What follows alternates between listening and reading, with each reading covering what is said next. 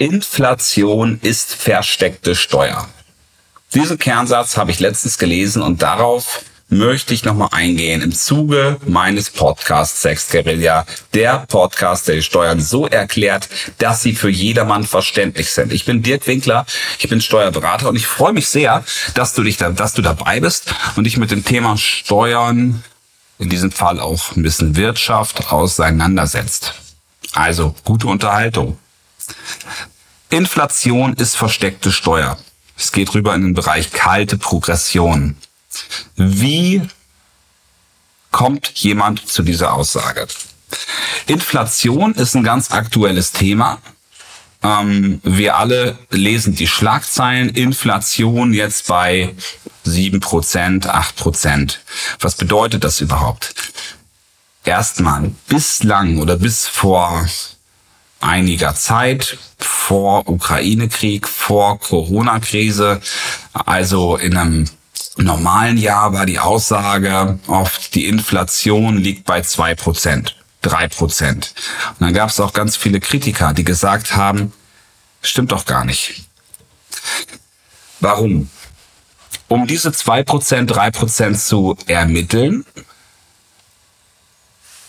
kommt, kommen ähm, Banken, Zentralbanken, Wirtschaftsverbände und äh, sie stellen einen Warenkorb zusammen.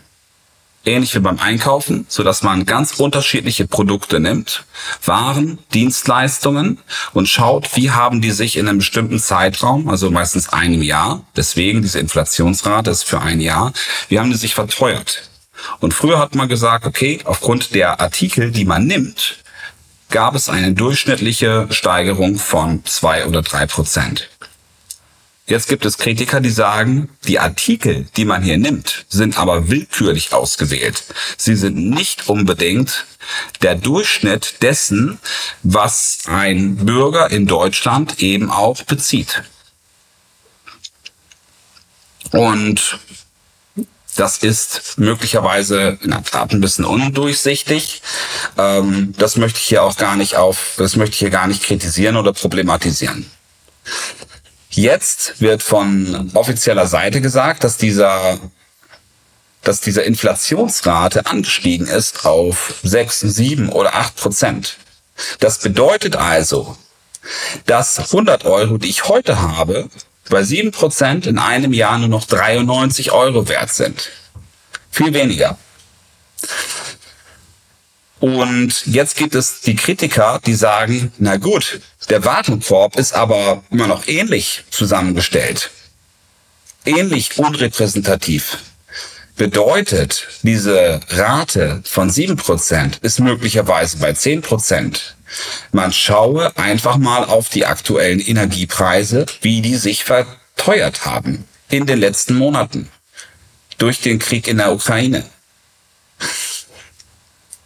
bei uns.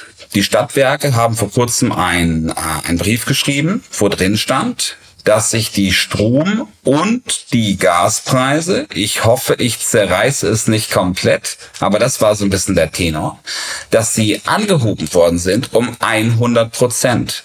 Ganz lange konnte der ursprüngliche Preis, der früher angeboten wurde, gehalten werden. Und jetzt wurde ein radikaler Schritt beschlossen. Wir können die alten Preise nicht mehr halten, die alten Endpreise für den Kunden. Und es wird um 100 Prozent nach oben angehoben. Diese Preise, die zahlt jeder. Jeder will zu Hause Strom haben, jeder will Gas haben oder einen, andere, einen anderen Brennstoff, jeder will tanken. Gut. Es gibt diejenigen mit dem Elektroauto. Ähm, es gibt diejenigen, die es halt aus der, Sozial aus der Photovoltaikanlage beziehen. Aber die nehmen wir jetzt mal raus. Es gibt eben ganz viele Elektroautos eben auch, die mit dem Strom aus der Dose gespeist werden. Also ich will darauf hinaus, dass es eigentlich jeden nachher betrifft. Und diese 100% Steigerung und in etwa wird das gerade bei uns allen, nicht nur bei uns hier von den Stadtwerken kommuniziert werden, sondern es wird eigentlich alle betreffen. Und deswegen ist diese Inflationsrate möglicherweise doch noch ein bisschen höher als sieben Prozent. Es ist halt nur so mein, mein Gefühl. Aber das Ganze ist überhaupt nicht belegt. Und wenn mich jemand ähm, einen, ähm, ähm, ja, genau. Deswegen, ich möchte nicht diese Behauptung aufstellen, sondern einfach diese Überlegung, dass halt diese Preisanstiege natürlich schon recht hoch sind. Was hat das nachher mit der Steuer zu tun? Weil die eingangs der Tenor war ja, Inflation ist versteckte Steuer. Das Steuersystem, das Einkommensteuersystem funktioniert so, dass den ersten Euro oder die ersten knapp 10.000 Euro, die man verdient, ähm, ohne Steuerbelastung sind. 0%, das ist der Grundfreibetrag.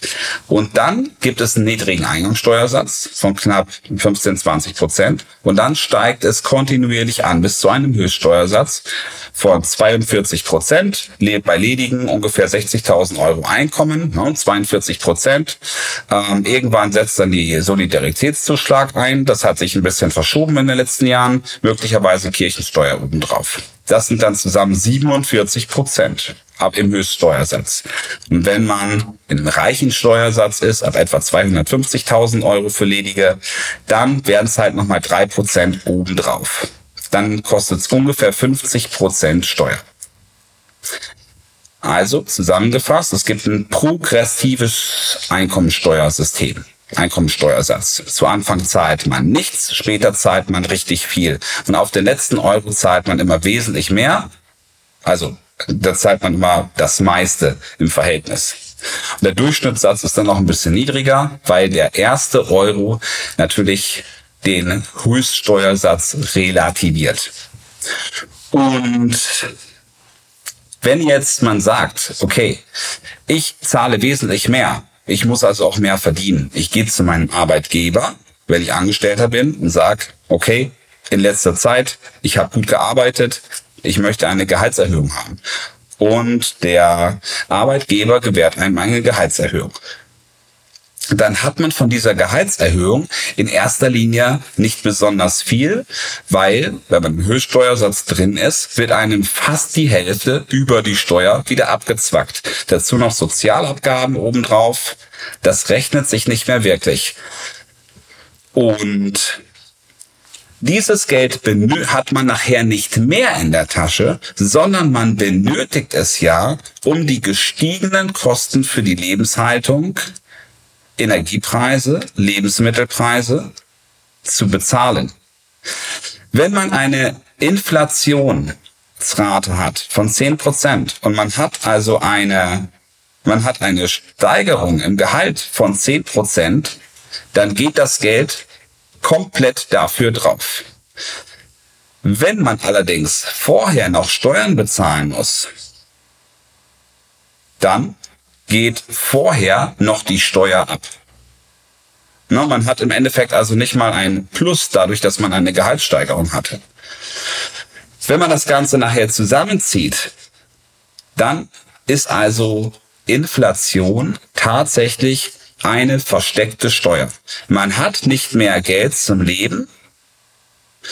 Man bekommt eine Gehaltserhöhung. Und von dieser Gehaltserhöhung geht das meiste eben direkt an das Finanzamt. Man ist produktiver, man ist besser in seinem Job. Der Arbeitgeber bezahlt einem das Geld nicht, dass man zu Hause das Geld, ähm, äh, dass man zu Hause seine Energiepreise bezahlt, sondern weil man besser ist, wenn man diese Gehaltserhöhung verdient. Und das geht nachher postwendend nicht in die Ersparnisse, nicht in die Altersvorsorge, nicht in La Dolce Vita oder wie auch immer, sondern es geht direkt in die Versorgung des Lebens. Und ganz viel davon geht eben postwendend an das Finanzamt zurück. Man kann es zusammenfassen. Inflation ist versteckte Steuer. Und das ist eben auch das, was oft unter diesem Namen kalte Progression verwandt wird. Ja, weil die Lebenshaltungskosten teurer sind, ähm, wird nachher die Steuerbelastung tatsächlich höher. Jemand, der heute im Höchststeuersatz ist, also heute sind wesentlich mehr Menschen im Höchststeuersatz, als es früher der Fall war. Sie verdienen allerdings auch nicht wirklich mehr, weil sie das Geld für ihr Leben benötigen. Und das liegt eben nicht daran, dass die Menschen jetzt heute ähm, einfach verschwenderischer wären, sondern weil die Preise im Verhältnis zu den Löhnen stärker angestiegen sind. Und das ist eben wiederum zurückzuführen auf dieses Thema Inflation. Recht herzlichen Dank fürs Zuhören bei dieser Folge. Und unabhängig davon, wie hoch die Preise werden, wünsche ich dir maximale, maximale Verdienste, maximale Gewinne. Und im Idealfall wird davon nicht so viel von den Steuern aufgefuttert. Und um das zu optimieren, gibt es eben Steuerberater wie mich. Wir tun das Beste, ähm, oh, dass du maximal was hast von dieser Gehaltserhöhung und der maximal viel bleibt. Alles Gute und ciao.